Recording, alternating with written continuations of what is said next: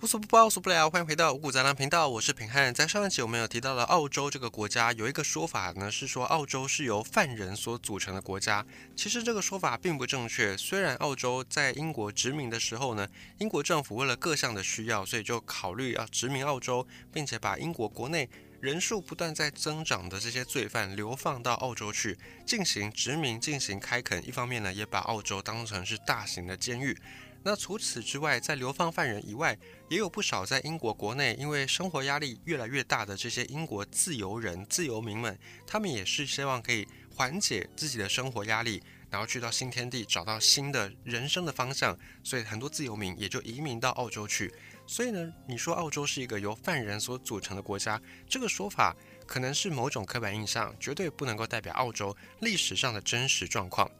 而除此之外，除了来自英国的这些移民之外，还有不少的人是在澳洲大陆上面原生本土就存在的原住民，而这些原住民呢，也是组成澳洲人口的重要一部分。这边再补充一下，在英国殖民澳洲的早期，其实政府一直是处在亏本的营运状态。就像我们在上一集有讲到，因为澳洲跟英国距离实在是太遥远了，很多的物资要运送过去，其实是亏本在营运的。而为了要让澳洲这块殖民地能够早日转亏为盈，所以当时候设立在澳洲很多原本是英国的国有企业，也就在英国政府的支持运作之下，让它转为民营企业。让澳洲政府能够去自负盈亏，减少英国本身的财政开支。所以当时英国政府呢，也是大力的鼓动英国国内企业去澳洲来设置工厂，同时积极鼓励英国的国民前往澳洲来找工作。对此，英国政府也提出了非常多的优惠政策，给予主动选择移民去澳洲的英国人，给他们更多的好处。但是在早期阶段，还是有很多英国人是不愿意漂泊万里。毕竟呢，你要离开家乡、离乡背景，而且很有可能这一去呢，就是在你人生的尽头，你都没有办法再回到你的故乡英国。所以，即便有很多人也向往新的生活，但是更多英国人是不愿意去到当时候在英国人的口中是一个鸟不生蛋的地方。直到一八五零年，在澳洲有一些地方，当地人发现了大规模的金矿。这个消息传开之后呢，就跟历史上无数的淘金热潮一样，也开启了一大批的淘金热。很多来自英国、来自苏格兰、来自爱尔兰，甚至是来自中国的移民开始涌入澳洲，想要实现自己的淘金梦。不过呢，这种淘金梦也跟历史上大部分的淘金梦一样，只有少部分人能够真正的实现，而大部分的想要去淘金的人呢，都在花费所有的这些资产花光了之后。就只能够放弃幻想，重新找一个正式的工作来过生活。而这些移民去到澳洲之后，当时最稳定、最发达的行业就是牧羊。这不但是得益于澳洲得天独厚的草原的环境，也得益于当时候这些移民他们从西班牙引进的美丽奴羊这种羊的品种，在澳洲被改良成更好的品种。那改良的新的品种的羊叫做布鲁拉系美丽奴羊。这种美丽奴羊，它们的繁殖速度以及羊毛的产量都比普通绵羊还要再来的更高更好。而且呢，这种羊的羊毛粗细相当均匀、柔软，而且也很好弯曲，色泽上面也都非常的光鲜，所以相当受到当时候欧洲各大纺织厂的青睐。另外，非常幸运的是，英国失去了美洲、美国的这块过去的棉花种植地之后。市场上羊毛开始也取代了棉花，所以当时候英国呢也算是捡到一块宝，在澳洲这里养了大量的羊，然后成为了大量的棉花替代品羊毛的来源。当时候英国庞大的纺织业主要采购对象就是澳洲的这些羊毛，所以后来淘金失败的澳洲当地人去移民到澳洲的人都纷纷的开始买起了羊，进行了养羊牧羊的作业，借此卖羊毛来赚钱。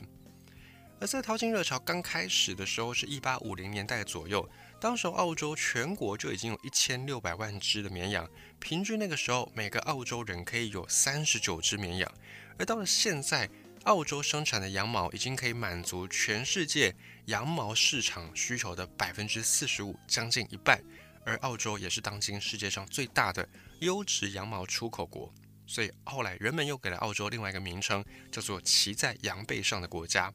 不过，在美好的养羊致富这样的梦想之外呢，还有一些黑暗的层面，就是很多去到澳洲的移民，他们曾经是身无分文的游民、街友，或者是被流放的罪犯。而当年呢，他们之所以会成为这些无业游民或者是罪犯，很大一部分的人，他们的原因就是因为他们过去在农村的土地被资本家给侵占、给剥夺，用来去开发更有经济效益的工厂，导致很多的英国农民被迫成为无产阶级，不得已只好去大城市找工作，甚至犯罪。这就是英国史上非常有名的羊吃人事件。就当时候的英国资本家，他们买了大批土地，然后去从事更有利可图的养羊这样的行业。所以当时候英国盛传着羊吃人这种事情。但是呢，当年失去土地的这群人，他们去到澳洲之后，又再次的在这里重复了历史，演出的是澳洲版的羊吃人。不过呢，这些人他们不再是受害被剥夺的一方，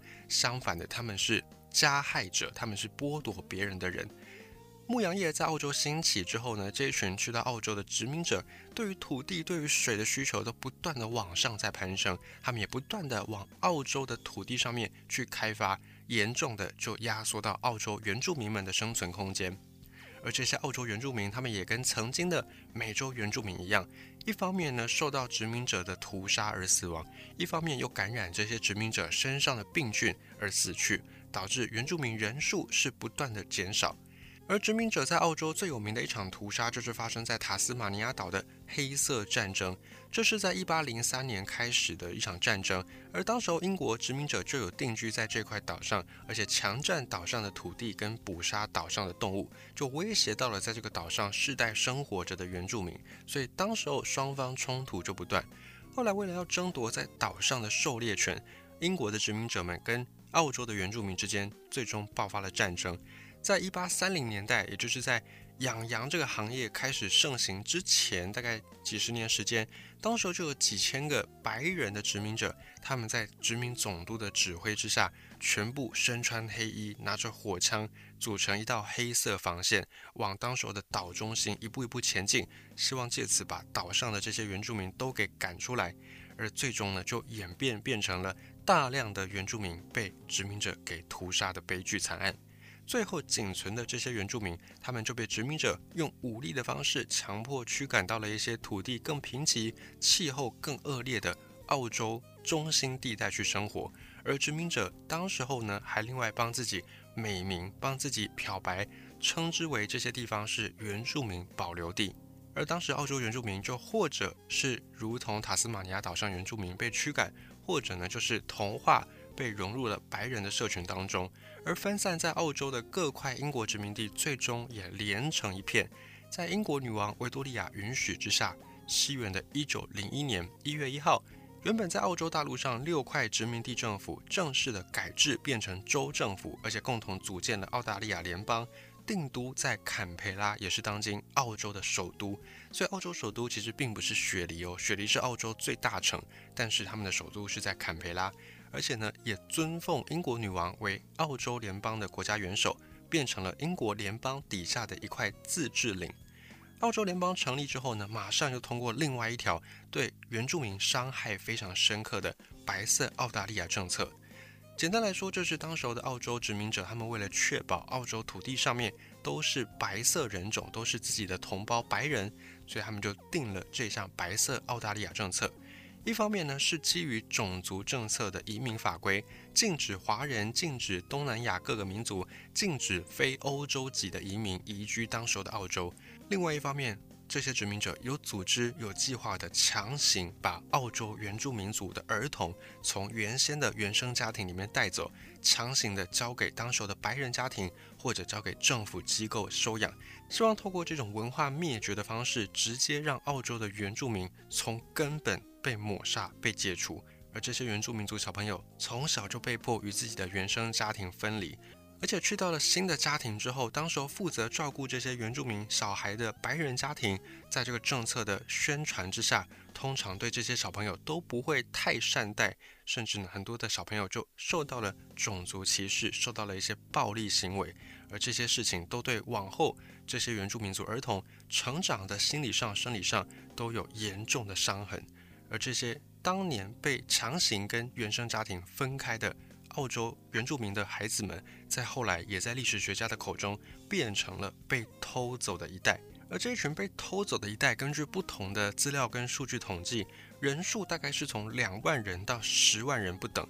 而现在这一群被偷走的一代，他们很多人都还生活在当今的澳洲土地上。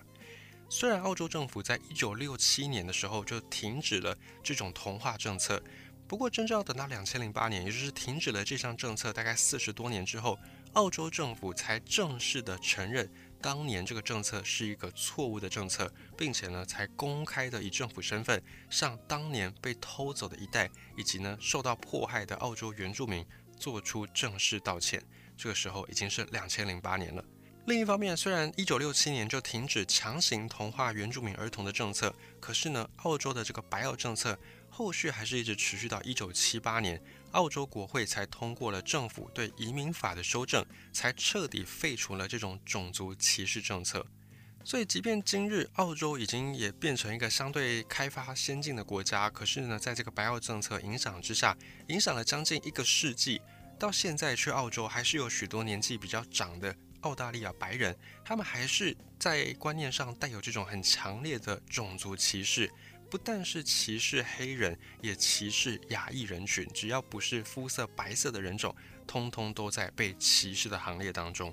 所以你会发现，如果你有关注澳洲的消息，你就会看到近几年发生在澳洲的种族歧视事件，其实并没有真正的销声匿迹，还是有，而且发生的这种种族歧视的手段。或者是凶残程度也丝毫不亚于在美国经常我们能够看到的这种因为种族的不同而产生的暴力事件。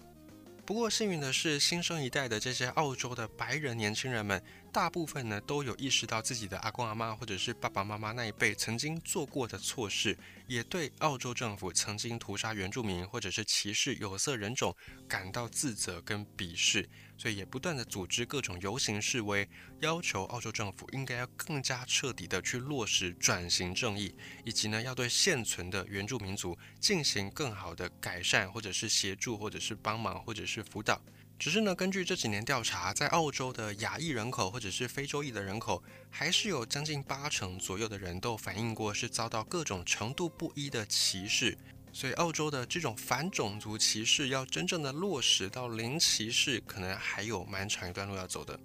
这就是澳洲从一开始遥远的不毛之地，到后来近代的殖民者入侵，以及到岛上的原住民跟殖民者爆发冲突的大概的简短历史。那么后来呢？澳洲也在两次世界大战底下变成了国际社会上重要的一员。澳洲因为相对地理位置比较孤立，所以在两次大战呢都幸免于外部战争的这些战火。除了在二战期间太平洋战场爆发之后，澳洲的北部的城市达尔文曾经有被日军猛烈空袭之外，澳洲的国土基本上在两次大战一直都跟战争烟消是没有什么关联的。不过呢，作为大英帝国底下的一个自治的领土，澳洲军队在两次大战当中呢都选择。表态跟英国坚定地站在一起，并且也有流血牺牲。最著名的一场战役就是在一战当中有一个加利波里战役。一战爆发之后，德国的笼络之下，鄂图曼土耳其很快呢就变成德国盟友，加入到战争。而当时英国、法国援助他们的盟友俄罗斯，其中一条重要的运输线呢就是黑海航道。当时候这条航道被鄂图曼土耳其彻底封锁。所以，俄罗斯也就是当时英国、法国的盟友，能够接收到的援助物资一下子就骤降，变成了原本能够接收到的二十分之一这么样的少。而当时，俄国沙皇叫做尼古拉二世，他就请求英国开辟第二战场，借此呢来转移德国的注意力，挽救俄罗斯的困境。那当时候在英国的海军大将温斯顿·丘吉尔，也就是后来的首相丘吉尔，他就制定了一个庞大的作战计划，打算呢要用英国皇家海军的优势去夺取达达尼尔海峡的一个控制权，然后呢登陆占领扎利波利半岛，进一步去夺取当时鄂图曼土耳其的首都伊斯坦堡，迫使土耳其退出这场战争。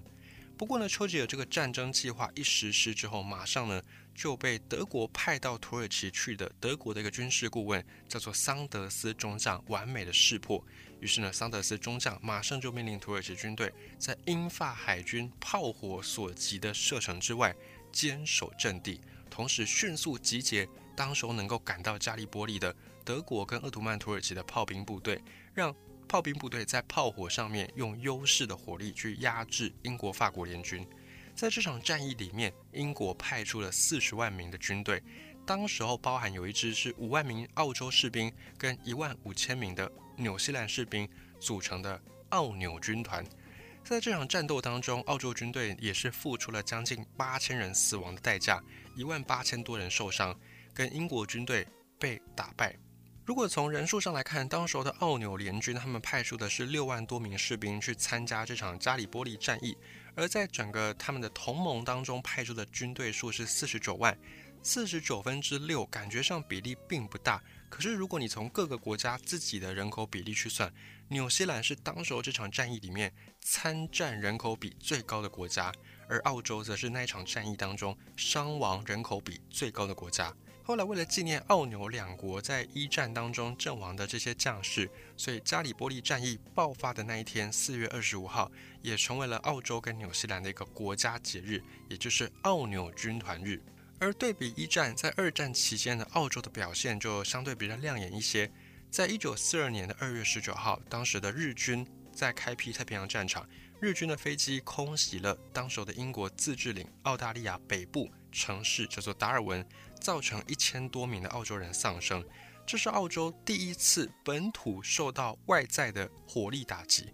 这个给澳洲人心中带来非常大的震撼，就好比当时候受到偷袭的美军一样，一点都不亚于当时候的珍珠港事件。就在城市遭到日军空袭之后，澳洲政府马上就动员了国内所有的年轻男性积极参战，要来报仇雪恨。而日军为了要取得在太平洋战场上的优势，也希望可以一举拿下澳大利亚，所以呢，在一九四三年初，日澳双方就发生了一场战争，有一场入侵战争。可是呢，这次澳洲是准备相当充分，而且把日军的这些船舰全部阻挡在海外，双方在澳洲北部的海域跟岛屿爆发了一场新几内亚战役。当时候人口总数只有七百五十万的澳洲，在这场战争当中参战人数，就是包含前线、包含后勤，人数是将近百万，所以这个比例可以说是非常之高。也因为澳洲当时候的英勇抗敌，所以拖累了日本军队南下的脚步。到了六月份，那一年六月份的时候，美国的援军赶赴到澳洲战场，跟澳洲军队一起消灭了日军的优势武装。不过，在这场战争比较有瑕疵的，或者是被后人认为是比较有污点的，就是当时的澳洲人也因为战争非常的仇恨日本人，在战场上是多次违反这种日内瓦公约，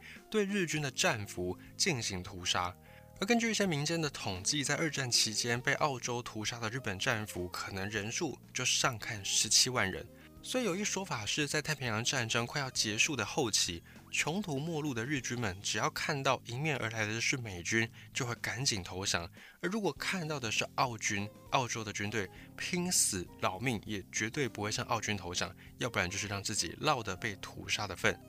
而澳洲也因为在太平洋战场上表现非常亮眼，所以在二战结束之后，澳洲的一个国力在国际局势上的地位也就有所提升。后来呢，澳洲又支持印尼等等的独立运动。随后变成在南太平洋地区一个近代世界史上的一个强国。在两次大战之后，澳洲是逐渐强大，而受到战火蹂躏摧残、逐渐衰落的曾经的日不落帝国英国，也慢慢的发现意识到没有办法再继续掌控澳洲了。但是为了要防止澳洲像当年的美国一样，从原本的底下的小弟殖民地走向完全独立，所以英国也做出了一些让步，减少对澳洲的内政以及外交上的干涉，只要求澳洲在名义上依然承认英国的宗主国地位就可以了。同时，英国是下放更多的自治权利给澳洲。因此，在进入八零年代之后，澳洲就已经拿到了内政、外交上的自主的权利，可以不用受到英国的掌控，也可以自由的跟别的国家结盟、派出大使，俨然就是一个独立国家。只是名义上，澳洲政府时至今日还是尊奉英国的女王或国王为国家元首，但实际上呢，澳洲政府是另外有首相、另外有领导者的。到一九八六年，澳洲的国会也正式通过《澳大利亚法案》。再取消了英国的枢密院是澳洲最高法院的地位，所以澳洲也获得了立法权、司法权上的独立。到了现在，二零二三年，澳洲彻底的变成了一个名义上以英国国王或者是英国女王为元首，但实际上呢，又是一个完全独立的、很特殊的君主立宪制的国家。以上三起篇幅就是澳洲这个曾经在人类文明视野以外的不毛之地，如何一步一步最终发展成当今在南半球少数几个发达国家的历史。如果你喜欢今天的五谷杂粮分享的话呢，也欢迎你使用订阅的功能，或者是使用各大平台有开通的小额赞助的功能，可以用小额赞助的方式支持五谷杂粮走得更长更远。如果你喜欢五谷杂粮频道，也欢迎你把这个频道分享给你的亲朋好友，一起我们让更多的冷知识进到我们的脑海里面，慢慢的建构出对于这个世界的本质以及了解。我是平汉，感谢你的收听。